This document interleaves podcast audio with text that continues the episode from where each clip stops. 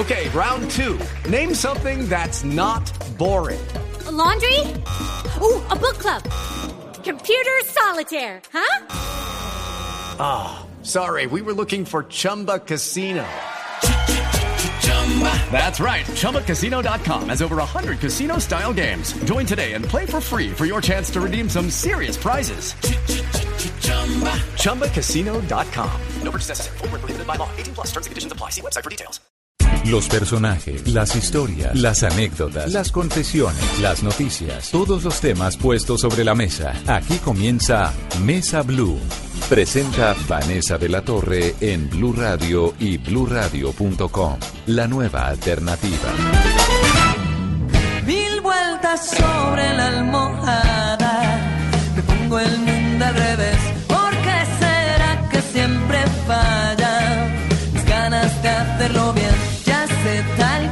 Pierda de vista. No quiera saber por qué cambiar el swing, bailar sin medida, hasta que duelan los pies. Quizás el mundo sea humano y tenga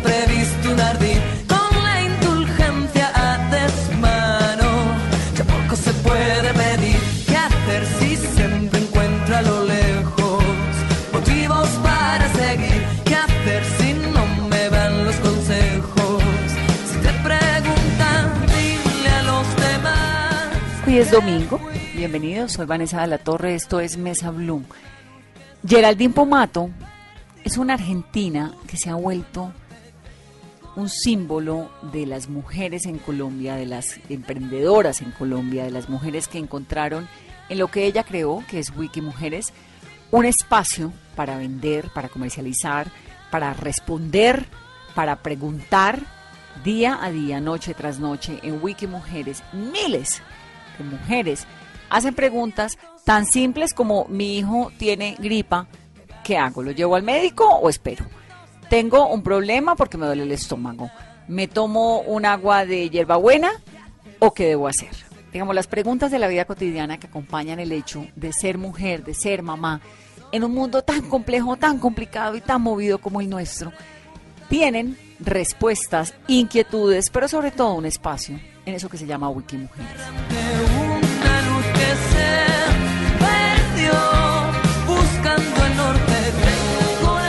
Geraldine, este fin de semana comienzan los Wikibazares. Bueno, ya comenzaron. Ayer eh, arrancó en Medellín uno, va a haber en Bogotá también, en otras ciudades. Esto se volvió como una ayuda económica muy importante para las mujeres emprendedoras, para todas aquellas que no encontraban como ese espacio donde vender, donde hacer, donde, donde negociar, donde reproducir sus creaciones, etcétera.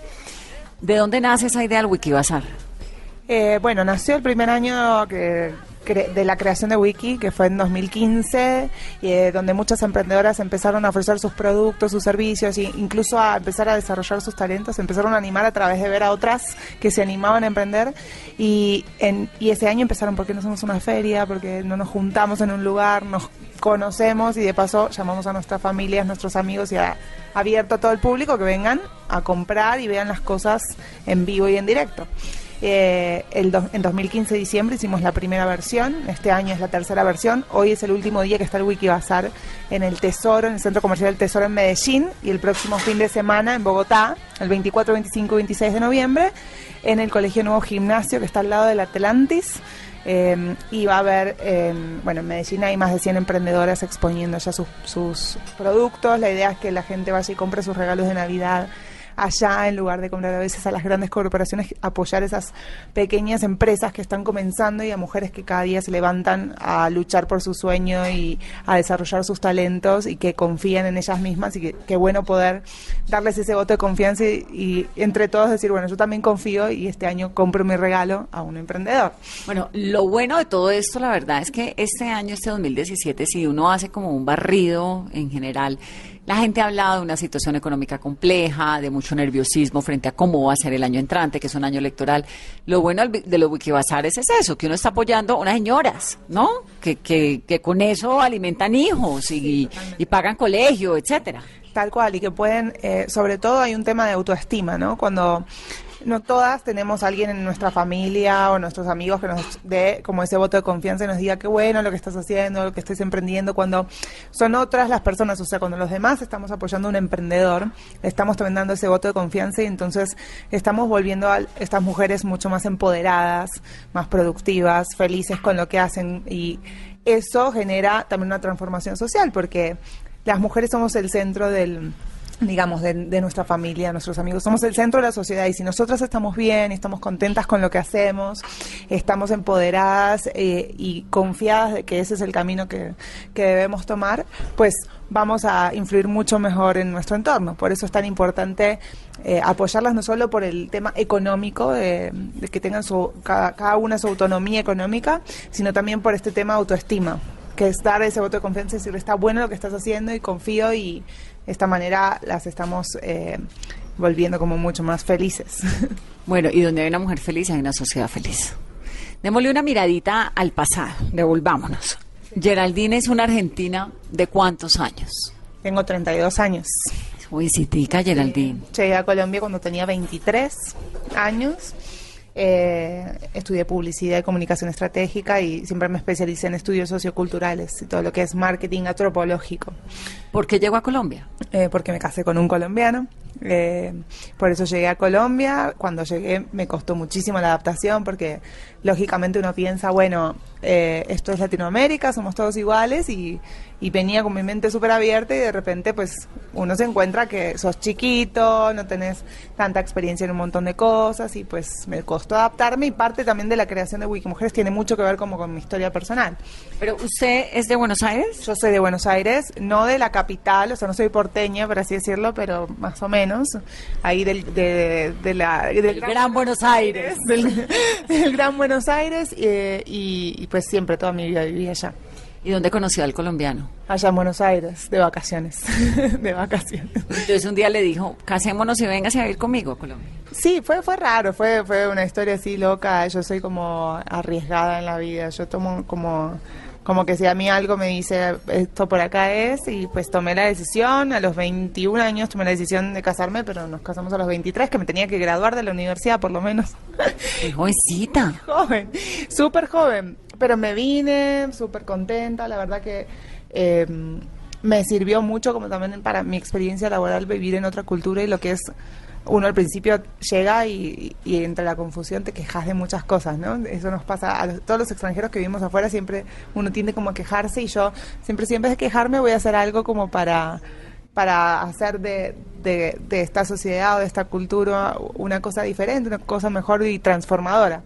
Y, y a mí que me había costado tanto emprender y que confiaran en mí, porque claro, cuando sos de afuera nadie sabe quién eres, no confían en ti tan fácil, pues me encontré que había otras mujeres que les pasaba lo mismo en diferentes situaciones, que se sentían solas. Y entonces usted llega a Colombia, a ir a Bogotá, ¿no? Sí, a Bogotá. ¿Y qué, qué es lo primero que hace a los 23 años? Eh, pues empiezo a buscar trabajo en agencias de publicidad y me costó un montón y pues nada, terminé consiguiendo trabajo y trabajé en agencias todo, con todo el tema de planning, de planning y después eh, ya pasé a trabajar en lo que es investigación de mercados, psicología del consumidor, que fue lo que me especialicé, en lo que me especialicé, pero también lo que más me gusta, ¿no?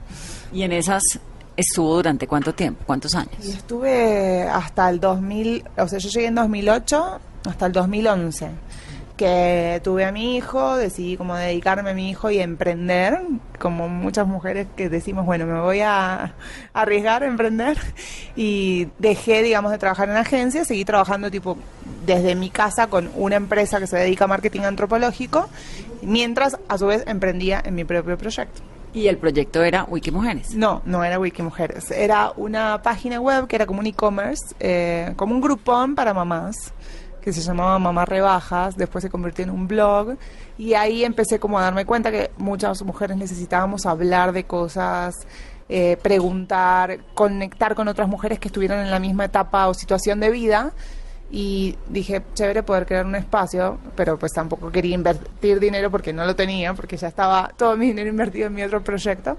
Y ahí creé este grupo de Facebook recién en 2015, que no se llamaba Wikimujeres al principio, donde las mujeres empe- eh, empezamos a hablar y nos preguntábamos desde lo más eh, bobo hasta cosas mucho más profundas, desde el tema empresarial, temas personales, Sí, hasta el niño está llorando. de todo. ¿Cómo se llamaba esa primera página? Networking de mujeres y mamás en Colombia se llamaba.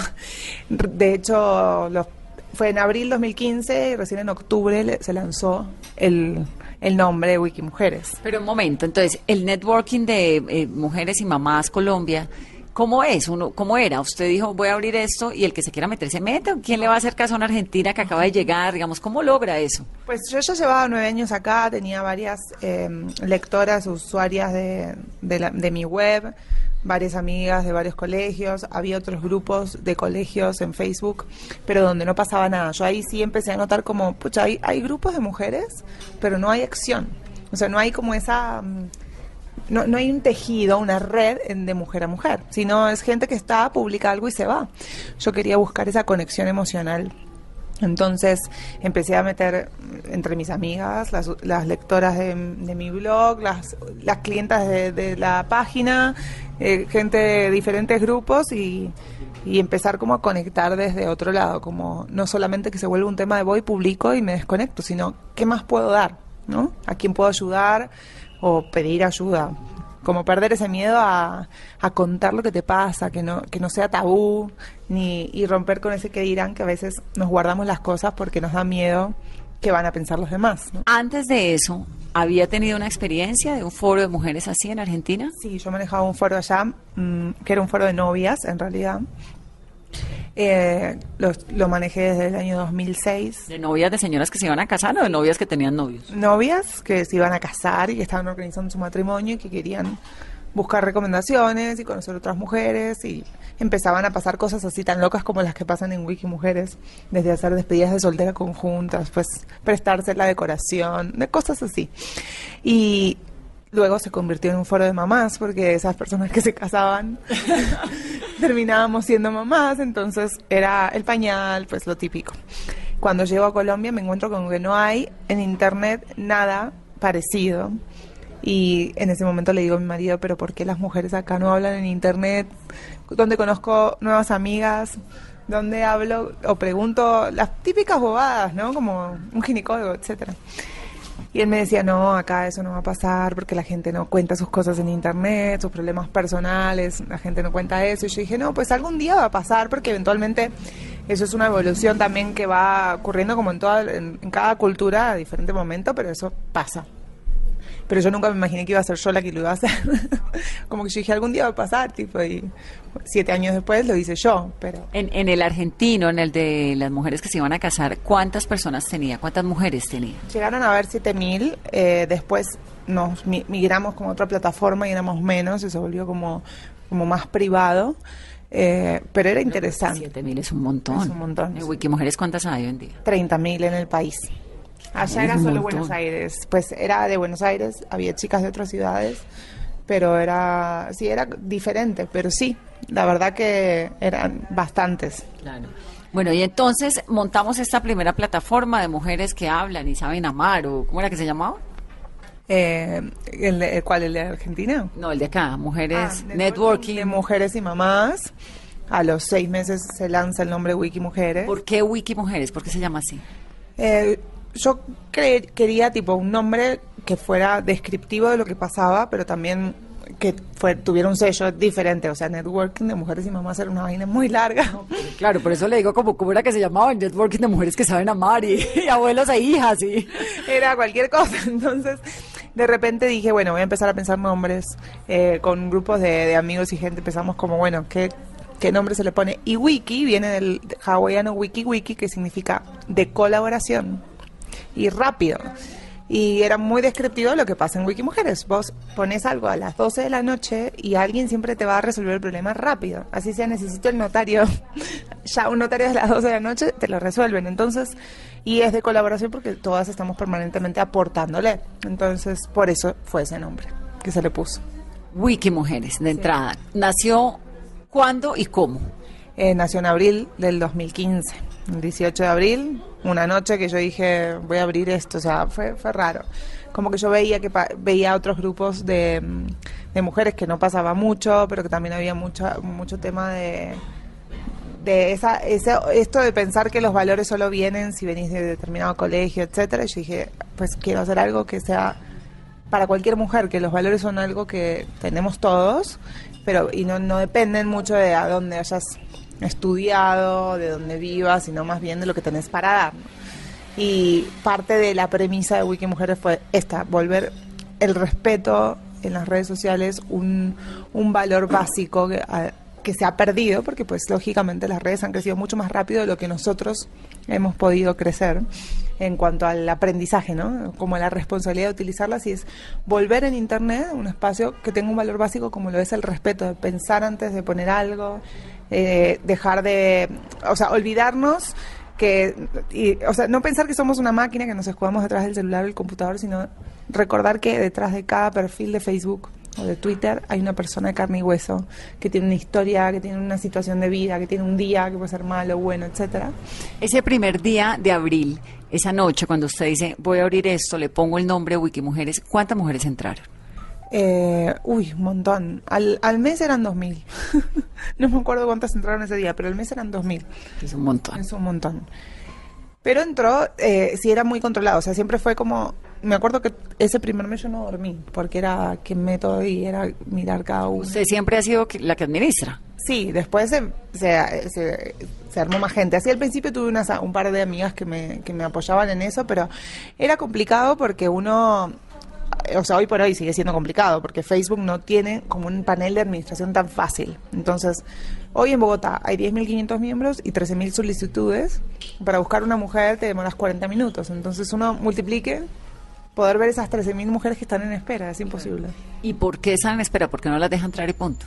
No, porque pues hay que revisar cada perfil y son 40 minutos por cada perfil porque mm, eh, no, no tiene un buscador el panel de administración. O sea, vos me decís, metí a María Pérez y yo para buscar a María Pérez tengo que bajar hasta abajo, control F, encontrar a María Pérez, son 40 minutos. Más ¿Y qué les busca? A ver si la, eso es que como un casting, es como un por qué, o sea, ¿por qué una mujer puede entrar y por qué otra no?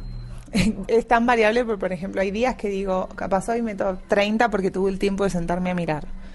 Y hay días, hay- pasan semanas que no hemos tenido el tiempo porque estamos trabajando en otros proyectos, como puede ser el Wiki Bazar, como pueden ser otras otros proyectos en los que estemos y no y, y simplemente lo que miramos es que sí haya sido recomendada por alguien que esté adentro que revisamos que no sea un perfil falso para la confianza no porque una vez que estás adentro todas queremos saber que a quien le compramos es real que que es alguien de confianza, que realmente hay una mujer de carne y hueso detrás, entonces por eso nos demoramos en, en mirar.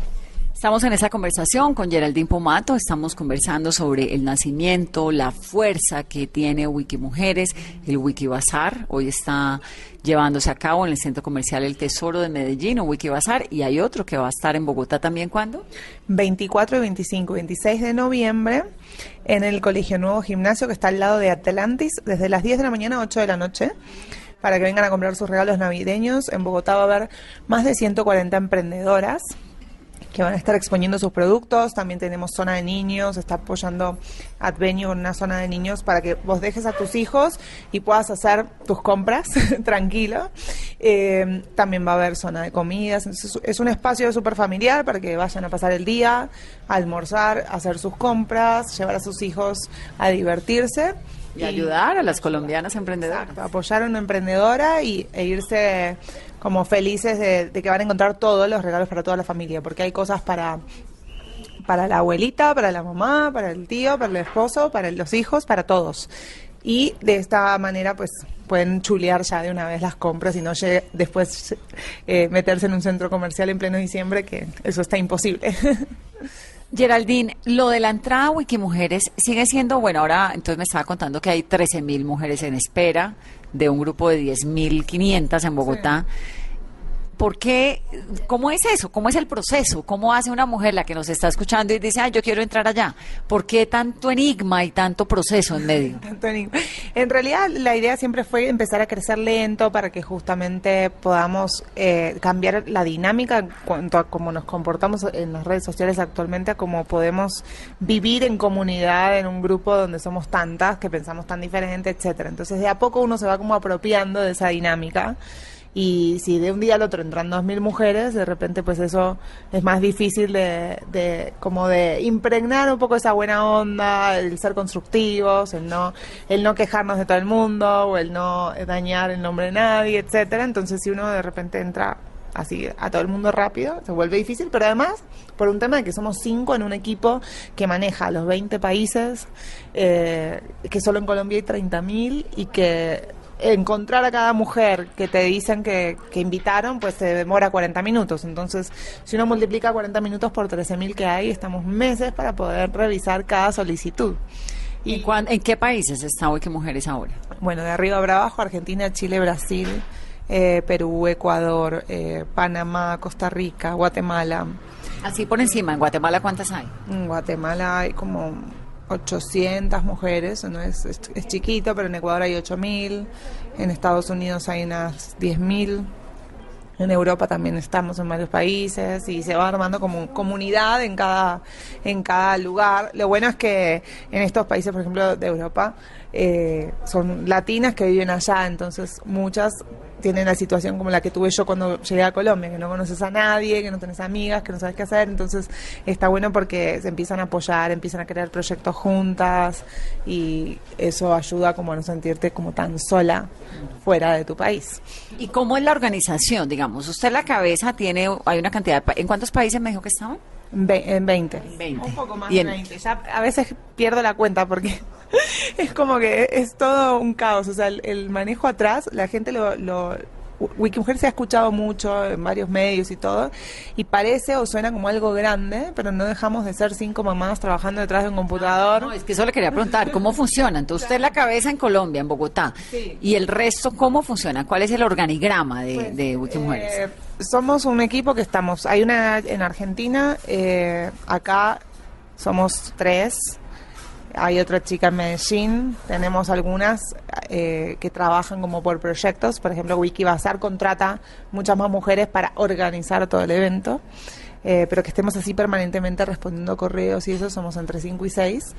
Y claro, llegan 300 correos al día, hay un mon- 1900 publicaciones solo en Colombia al día, entonces a veces nos reímos cuando, por ejemplo, en algún medio de comunicación pretenden que nosotras controlemos a 30.000 mujeres y lo que ponen, porque es, imp- es físicamente imposible. Es físicamente imposible revisar tantas solicitudes como es físicamente imposible controlar lo que pone todo el mundo. Nosotras llegamos como a unos alcances de revisar, por ejemplo, un manual de convivencia, recordar que hay unas reglas y decirles chicas, acordémonos de ser responsables con lo que ponemos, etcétera, etcétera, pero ya el hecho de poder controlar lo que la gente vaya a poner a las 3 de la mañana mientras nosotras 6 estamos durmiendo, pues eso es imposible. Ni Facebook También hay derecho para dormir, ¿no? Claro, ni Facebook lo puede hacer además, o sea, es parte- Twitter. nadie, nadie, es parte de lo que son las redes sociales. Y siento como que de alguna manera o injustamente a nosotras nos ha exigido más de lo que se le exige a Twitter o a Facebook mismo, solo porque sí, ¿no? Como, ah, son unas mujeres que pusieron unas reglas y entonces las tienen que hacer cumplir como si fuésemos un organismo público y como si la gente pagara impuestos para que nosotras haga- tomemos acción a las 7 de la mañana, a las 3 de la mañana o a la hora que sea con lo que la gente pone ahí. O sea, es, es, es, es curioso, es como para caso de estudio eso. Bueno, también es, es que es un experimento social tremendo. Sí, sí, sí, sí, es que es impresionante, la verdad, mm, eh, cómo, cómo nos comportamos los seres humanos en, en, en grupo, ¿no? Como no, no es lo mismo en persona que, que en Internet, que en comunidad en Internet. ¿Qué dice el manual de convivencia de Wiki Mujeres? Pues es, es largo, eh, la verdad que no era tan largo y se fue agrandando para pues empezar como a a través de esos aprendizajes que hemos tenido. básicamente que hay que manejarse con respeto, que hay que respetar las opiniones de los demás, que no hay que engancharse a discutir porque eso no aporta. A veces nos olvidamos y este capaz es algo que está bueno escucharlo para lo que sea que hagamos en redes sociales. Tendemos a quejarnos y decir, ay, las redes sociales son una porquería o esto es una porquería y no nos damos cuenta a veces cómo es el comportamiento de cada uno. Y todo lo que pasa en los entornos donde muchas personas estamos eh, trabajando, o sea, en un entorno donde muchos somos parte, eh, todo lo que pasa tiene mucho que ver con lo que hacemos cada uno de nosotros. O sea, si yo pongo algo bonito en mi Facebook y mi entorno también pone algo bonito, eso contagia a, hacer lo mismo. Por eso, si uno entra, por ejemplo, a espacios como Twitter, donde la gente suele ser más ácida, más irónica, eso llama a ser más ácidos y más irónicos. Es un tema como de efecto dominó. Pero hay temas prohibidos, política, sexo, religión, como las reinas. Sí, no es que sea un tema prohibido, está prohibido como la discusión alrededor de eso. O sea, es como no es que no podemos decir, chicas, recemos por tal tío que está... Eso pasa todo el tiempo, que hagamos una cadena de oración por el tío, por el amigo, por el bebé, no sé qué. No se trata de... Es bonito, porque es como, ¿no? Mi dolor es el tuyo. Exactamente. Y no, no es que no que no, no se puede, sino no ponemos a discutir sobre qué está bien y qué está mal, porque la realidad es que nadie sabe ni qué está bien y qué está mal y que no nos va a llevar a ningún puerto bueno. Es como hablar de política y discutir.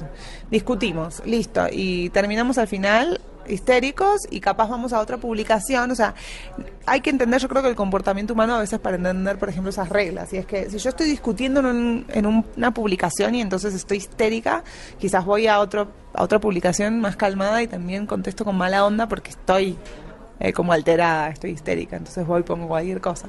¿Le ha pasado que ha habido el comienzo de una discusión política que usted dice, bueno, esto no era lo que quería, ¿cómo lo acabo? Es difícil, o sea, la verdad que si algo empieza mal, o sea, ya empieza como con algún juicio de valor o algo, generalmente ya empieza controversial y no cumple el manual, nosotros lo, lo sacamos. Pero puede que algo esté súper calmado, ni siquiera sea de política ni nada, sino una conversación X y la gente se empieza a pelear. Nosotras recordamos como chicas, no se enganchen, porque, digamos, no, no todo lo que ponga todo el mundo te va a gustar. Pero si vos vas por la vida regañando en Facebook a los demás porque no te gusta lo que dijo, pues... y menos en donde hay 10.000 mujeres. Es imposible.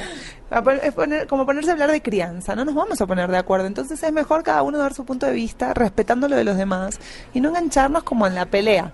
Y es lo que parte de los paños fríos que ponemos nosotras cuando tenemos el tiempo de sentarnos a leer o tenemos ese tiempo. Pero de alguna manera ya es como un monstruo, yo digo, que se que solo anda, anda solo, porque nosotras no podemos hacer nada ya. Además, usted no se lee todos los posts, sí, posts son, lo, son los, lo, que la gente escribe, pues, lo que las mujeres escriben. ¿Se los lee todo? No. No, hay, hay días, como nos pasa a todos, hay días que quizás uno se, se mete y lee, y hay días que estamos en reuniones todo el tiempo o uno está arriba de un avión y capaz te bajás y tenés un tuit donde alguien se queja porque no borraste algo, ¿viste? Eh, o sea, es imposible leer todo, pero, pero es entretenido. O sea, yo creo que parte, es parte de lo que somos como sociedad. En cada país refleja, o sea, lo que pasa en Wikimujeres, en cada uno de los países, refleja la cultura. ¿Cuántas mujeres tienen el poder de borrar lo que alguien escribe? Somos seis. Seis en 20 países. Seis en 20. Ah, eh, pues hay países donde ni siquiera, eh, donde estoy sola, por ejemplo. Hay otros donde hay un embajador allá que hace eventos y cosas, pero hay países donde estoy yo sola, eh, pichando el botón. Y es imposible leer, o sea, eso yo, le decía la otra vez a una mujer, me dice, no borraste un comentario, un comentario. y, y estuvo 40 minutos en el teléfono furiosa, pero yo no había borrado un comentario. Y yo le digo, pero es que ponte en, mis zapatos un momento, porque yo manejo 20 países, son 60.000 mujeres. Solo en Colombia hay 1.900 publicaciones al día. Ni que yo fuera un robot. No hay forma. ¿Colombia es el país donde más se mueve? Sí, es donde más se mueve porque también es donde, donde estamos, donde más le hemos metido la ficha, hacemos capacitaciones para las emprendedoras, hacemos talleres, entonces miramos, por ejemplo, esas debilidades que puede haber en cada uno de los emprendimientos porque muchas, muchos proyectos están arrancando, entonces tienen esa debilidad de que no están constituidos como empresa o que todavía no tienen su marca, etcétera, entonces hacemos talleres y capacitaciones para que esos proyectos se vayan profesionalizando. En lugar de decir, ay, vamos a vetar a la que se trae ropa de afuera, no, pues vamos a ayudarla a hacer las cosas bien. Si, quiere importar, pues hacemos un foro sobre cómo uno tiene que importar legalmente, etcétera, y vamos como apoyando como esa construcción. No desde el lado de la censura propiamente, sino desde el lado de, bueno, esa es la forma como uno debería hacer las cosas. Porque uno ve muchas mujeres con ganas de, de emprender, a veces no saben cómo arrancar, arrancan simplemente y les faltan cositas, como nos pasó a todas, como me pasó a mí, como nos pasa a muchas que un día decimos tengo esta idea, voy a arrancar, pues ahí eh, empezamos con, con este tema de talleres y los hacemos acá porque estamos nosotras acá, pero la idea es en otros países empezar como a tener esos espacios. En Ecuador, por ejemplo, ya hemos hecho cosas así y, uno ve como muchas ganas de, de emprender y, y las mujeres es- emprendedores estamos como cogiendo cada vez más fuerza, sobre todo porque nos estamos colaborando entre nosotros. O sea, ya no es tanto como de, ay, trabajo sola y yo por mí ya, sino haciendo alianzas, haciendo cosas en conjunto para potencializar, por ejemplo, las redes sociales de cada una. Y eso como que va ayudando cada proyecto. Estamos en esta conversación de domingo con Geraldine Pomato. Esto es Mesa Blue. La bulla de fondo es porque estamos en la calle conversando con ella. Volvemos en breve. A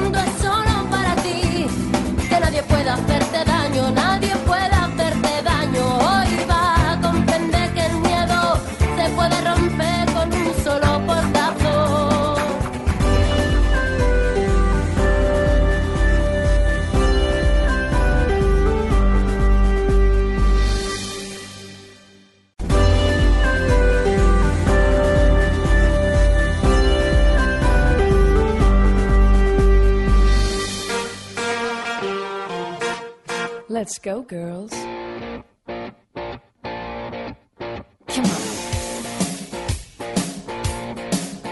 I'm going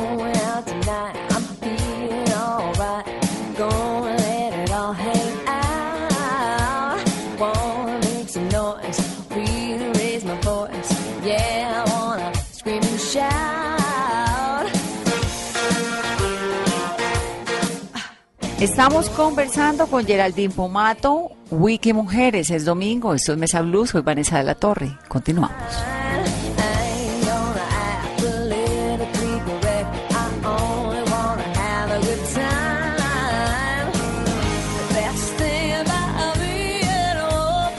Geraldine además tiene dos hijos y con este manejo de 20 países, tantas mujeres, ¿a qué horas es mamá?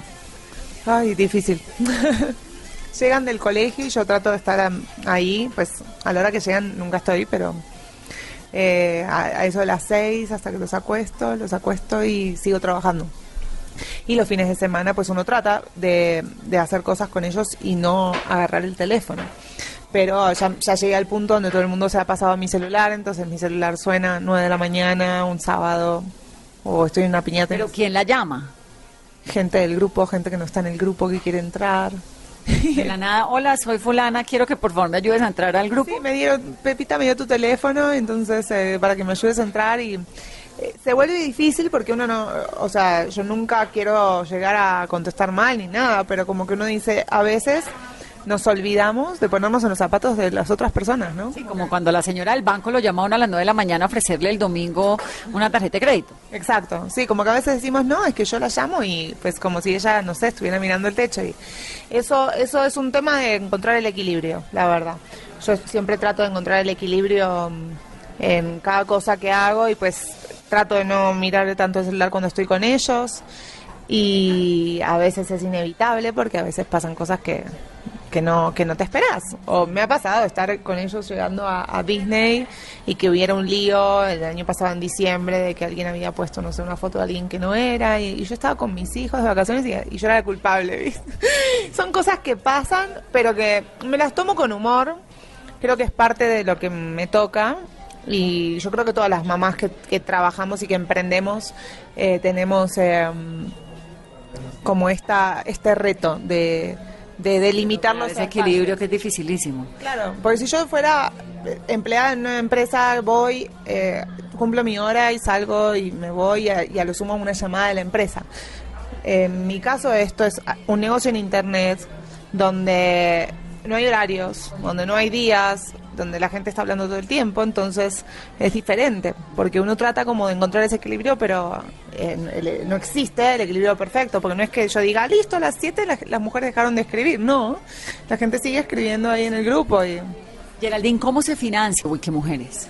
Bueno, eh, hace un año y medio lo constituimos como empresa, eh, porque de repente se empezaron a acercar diferentes marcas que querían hacer cosas eh, con nosotros y yo al principio estaba como reticente de hacer cosas y digo, ¿cómo, ¿cómo puedo encontrar la forma de hacer cosas que realmente no vengan a dañar este espacio? ¿Durante cuánto tiempo estuvo Wikimujeres sin que produjera, sin que uno dijera, bueno, vivo de esto? Eh, durante un año y medio. eh, era solo invertir, invertir dinero y tiempo. Yo sola detrás del computador, trabajando 18 horas diarias, hasta que dije, yo necesito poder apoyarme de otras mujeres, o sea, dar trabajo, pero además crecer, porque si uno no da trabajo y no empieza como a, a delegar ciertas cosas, terminas como explotándote. Entonces tomé la decisión de constituirlo como empresa y empezar a desarrollar un modelo donde pudiéramos a través de terceros, o sea, de empresas privadas, generar más empleo, apoyar el emprendimiento, dar beneficios a las integrantes, pero a su vez que esas empresas llevaran un beneficio y que nosotras como equipo nos pudiéramos sostener y comenzar a crecer y desarrollar también nuevas líneas y nuevos proyectos que tuviéramos. Usted tiene un sueldo mensual. Claro, desde, desde hace nada, o sea, desde apenas octubre. Pero mm, ¿De octubre qué? Del año, del eh, año ahorita. pasado, del año pasado, 2016. Eh, ¿cómo, ¿Cómo fue, digamos, la creación de este modelo? Porque se acercan marcas que quieren hacer cosas porque lógicamente se vuelve atractivo como el segmento de mujeres, pero yo no creo en esto que hace, por ejemplo, mucho en Instagram. No- yo no creo en este tema de los influenciadores, de las personas que te ponen una publicación y te dicen, compra tal cosa, o, ay, está buenísimo el nuevo shampoo y no sé qué, porque eso no es real ni, ni es orgánico. Entonces, dijimos, ok, vamos a desarroll- a desarrollar un modelo de servicios. Entonces, lo- nosotros lo que hacemos como equipo, básicamente lo que vendemos son servicios. Hacemos consultoría estratégica en lo que es mercadeo, ayudando a estas marcas a entender cómo llegar a este segmento de una manera mucho más orgánica, natural, real. Por Y de- ejemplo, yo hago parte de Wikimujeres y yo veo que ustedes hacen, no sé, que el madrugón de tal eh, compañía, de tal supermercado, de tal tienda, que hoy hay descuentos del 30%, no sé qué. ¿La tienda les, le pagan a ustedes por hacer eso o cómo funciona? Claro, nosotros hacemos la estrategia de comunicación y ellos por la estrategia nos pagan y de esta manera eh, hacemos como toda la estrategia, la convocatoria y además es- esos eh, eventos tienen una condición, que tienen que generar empleo con las emprendedoras. Entonces, si hay una tienda que quiere hacer un evento, tiene que contratar la bebida, el catering, las bolsas o cualquier insumo que vaya a usar en el evento, lo tiene que contratar con emprendedoras del grupo. De esta manera generamos empleo con estas alianzas. O tenemos otro tipo de alianzas, como por ejemplo la que hemos tenido con Jumbo, que ayudar a las emprendedoras a codificar sus productos en el supermercado y pasar de vender en un grupo de Facebook a vender en la góndola de un supermercado. Eso es genial. Eso es un tema como eh, también distinto donde, claro, hay un acercamiento de las marcas, pero a través de una necesidad real, no de, de, inventarnos, digamos, nada nuevo. Entonces, todo lo que es eventos, lo co-creamos conjunto a las marcas y buscamos que esos eventos generen empleo.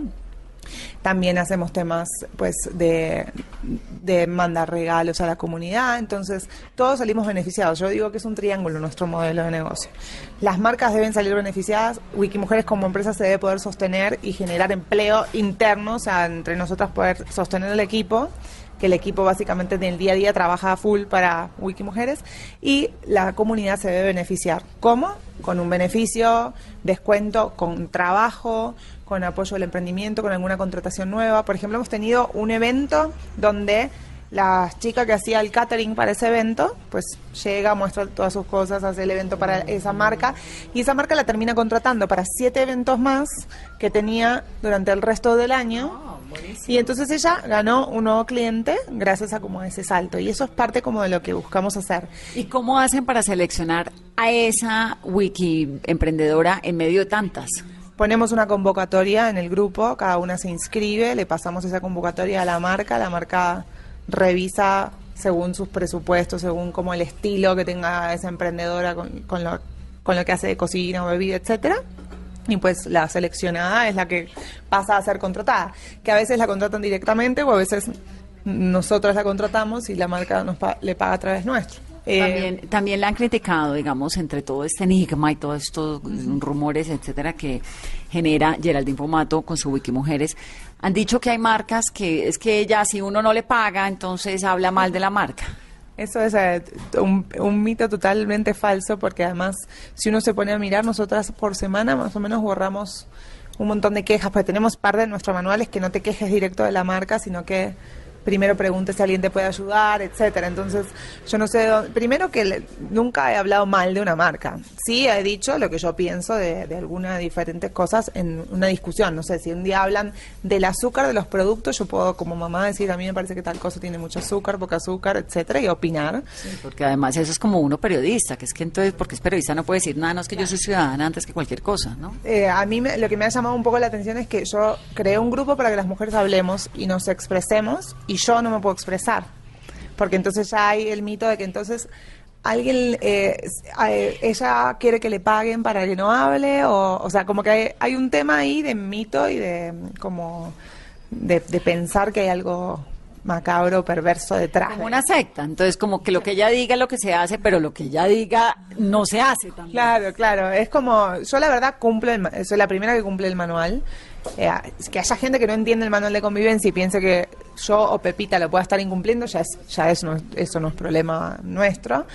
Pero la realidad es que, mm, mira si yo, que eso es, es también chistoso, porque decían en un- algunos medios que yo, so- eh, que, pido- que yo pues pedía, eh, como tú dices, que Comisión, una plática. plata para que o sea, mira si yo voy a tener el tiempo de y además, bueno, listo, como están las pruebas de dónde yo he pedido un soborno a alguien, o sea, como que es fácil hablar y entiendo que muchas marcas lo hablen desde el lado que puedan estar dolidos porque en algún momento alguien dijo o que tenían mucho azúcar o que dijo dijeron algo, pero creo que es hora de que las marcas empiecen y muchas lo entienden muy bien, pero de que empiecen a abrir, esa- a abrir su cabeza y entender que las redes sociales es, son un espacio para escuchar, es un espacio de listening de lo que sus consumidores piensan y sienten y que les va, eso les va a permitir tener como una sensibilidad de lo que está pasando con sus consumidores y les va a permitir mejorar también, no verlo como, ay, me están matando porque dicen que tengo mucho azúcar, no, si, las, si hay tanta gente que está diciendo eso, pues hay una tendencia de que las personas están buscando productos con menos azúcar. Entonces, ahí es donde verlo desde el lado constructivo y no desde el lado de que nadie los está atacando ni los está destruyendo. Y uno mira los países donde más desarrollados y donde las marcas más han evolucionado son aquellos donde la gente se expresa en las redes sociales, cuenta sus inconformidades y las marcas lo aprovechan para su bien y para mejorar. Eh, acá hay un tema muy como de tapar bajo la alfombra, de que nada malo lo puedes decir ni lo puedes contar, entonces seguimos igual y no evolucionamos. O sea, el poder hablar y que el consumidor pueda hablar es un paso más, a- es ir un paso más allá a lo que es la evolución de las cosas que consumimos. Y ahí es donde están las tendencias de lo que dice cada persona. Entonces, a, a mí eso me parece completamente bueno, no algo negativo, sino algo que ojalá todas las marcas lo aprovecharan para bien y no y no digan me está matoneando, porque es que el consumidor no te puede matonear, es, es Es parte una plataforma donde te das cuenta como empresa si estás bien o no frente a una cantidad de personas que son consumidores. ¿Y qué más consumidor que una ama de casa? Exacto, y acá además vemos un tema cultural, ¿no? Porque nos pasó con unos brasiers hace como un año y medio. Unas mamás discutiendo de que por qué los brasiers para niñas de 10 años tenían relleno. Y al principio la marca era, borren eso. Pero es que no. Si, si de repente hay 200 mamás que son tu público objetivo, porque son mamás de niñas de la edad a las que vos le vendés, etcétera, que están diciendo eso, bueno, tenés que pensar en cómo la censuro. Tenés que pensar que acá hay un pensamiento que no estás interpretando para modificar tu oferta de producto. Entonces es darle la, es como darle la vuelta en la cabeza y yo entiendo que culturalmente eso se ve como si como si fuese una crítica cuando realmente lo que es es una eh, eh, es un eh, Una herramienta de ayuda. Sí, es un, un puro listening. Y, y eso ayuda a evolucionar, ayuda a crecer a todas las industrias y ojalá lo aprovecharan para bien porque es que, por ejemplo, todo lo que se habla acá tiene mucho que ver con eso. Desde Es que intercambiamos opiniones de todo tipo y que, que muchas eh, instituciones las pueden aprovechar para bien. Geraldine, ¿qué piensa hacer con Wikimujeres? ¿Cuál es su proyecto? Bueno, eh, tenemos varias cosas que estamos ahí desarrollando. Uno es una plataforma de e-commerce para la- las, para las emprendedoras y también la idea es que de a poco se abra también a otros emprendedores que quieran eh, vender más fácil y eso, ¿por qué digo vender más fácil? No, no, no estar tanto tiempo respondiendo mensajes como uno ve que muchos emprendedores hacen todo, ¿no? Cocinan, responden los mensajes, hacen los envíos, etcétera, sino que tengan como un apoyo en que alguien responda por ellos y que puedan vender mucho más, eh, más fácilmente y aprovechar todos los grupos de Facebook que hay, todas las diferentes plataformas que hay y facilitar el trabajo. Esto va a ser lanzado en 2018. Eh, se llama Zona Wiki y ahí estamos en, en este proyecto trabajándole duro porque la idea es facilitarle el trabajo de todos y pues estamos también en un nuevo proyecto que es un proyecto gastro- gastronómico en la zona G para que diferentes emprendedores hagan parte de eso. ¿Como qué? ¿Como un restaurante o algo así? Es una zona de experiencias gastronómicas, es restaurante, pero también hay eh, zona para café, un sitio donde van a poder ir a cocinar, tener clases de cocina, un Ah, whisky. chévere, que uno pueda ir allá y, y come, se toma un vino y conoce a otras señoras y trabaja y hace todo. Exactamente, exactamente. Ahí estamos con esos dos proyectos para 2018 que los tenemos, eh, estamos trabajándolos por los lados porque pues nuestro foco en este momento es el, el Wikibazar y estamos así trabajándole duro al Wikibazar y después lo que viene pues es eso. Entonces, hoy termina el Wikibazar de Medellín.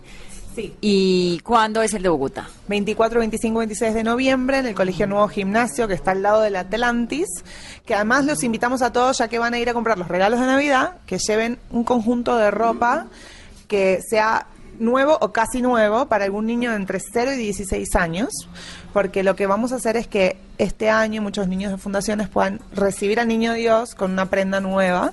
Entonces esto no puede ne- tener ni rotos, ni manchas, ni nada, sino pensemos como en cómo nos gustaría que nuestros hijos reciban la Navidad. Vamos a estar allá con un stand de, de Samsung donde vamos a recibir eh, esta ropa.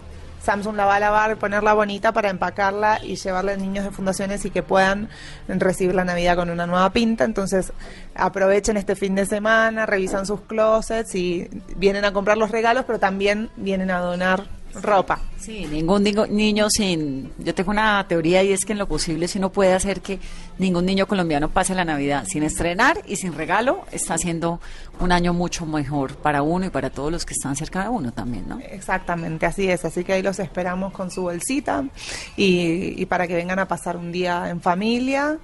Y bueno, en eso estamos. eh, Vamos a estar todos ahí eh, pasando felices. Va a haber food trucks, eh, actividades para los niños. Hay de todo. La idea es que vengan a, y se tomen el día y que sea el plan del día, ya sea el viernes, el sábado, el domingo, que sea el plan del día venirse al Wikibazar. ¿Extraña Argentina? Sí, claro, sí, la comida sobre todo, pero acá tenemos unos buenos sitios como Les Amis, que es eh, delicioso, pero sí, uno extraña, uno extraña ciertas cosas, los amigos. Igual es raro, cuando llevas tantos años fuera del- de tu país, vas a tu país y tampoco te sentís de allá. Entonces, como que uno pierde la identidad, o sea, el desarraigo es un tema eh, que daría para hablar un montón, porque es- de repente no, no sos... No, no sos más vos, sos otra persona. Como decía Celia Cruz, uno siempre será extranjero si no está en su tierra. Sí, sí, sos extranjero acá y allá también. Entonces llegás y no te sentís tampoco de allá, no te sentís, es raro, es raro y eso es parte como también de un crecimiento que uno como que se va adaptando a lo que sea. Yo creo que después de vivir en otra parte te terminas adaptando a, a lo que sea, a lo que venga. ¿La familia vive en, en Argentina? ¿Mamá, papá, todo eso? Sí, todos viven allá. Y Tengo todas mis amigas allá, porque yo, yo fui al colegio, a la universidad allá. Eh, mi mamá viene a veces, eh, me ayuda con los niños, sobre todo en, la, en las vacaciones de julio de acá, entonces se viene, me ayuda con ellos mientras yo trabajo como loca. Eh, pero nada, vamos y uno pasa feliz. Ahora en diciembre me voy. ¿Y usted se quiere quedar a ir en Colombia? Y por ahora sí, o sea, como que no sé qué me deparará la vida mañana, pero hoy por hoy sí. Me parece. Pues Geraldine, qué dicha esta conversación, qué bueno haberla tenido charlando de tantos proyectos, de todo lo que significa Wikimujeres. Muchas gracias por esta invitación, por estar acá, para contarles y bueno, y a la orden los esperamos a todos en el Wikibazar. Es Geraldine Pomato, esto es Domingo, es Mesa Blue. Yo soy Vanessa de la Torre, que tengan un muy feliz resto de fin de semana.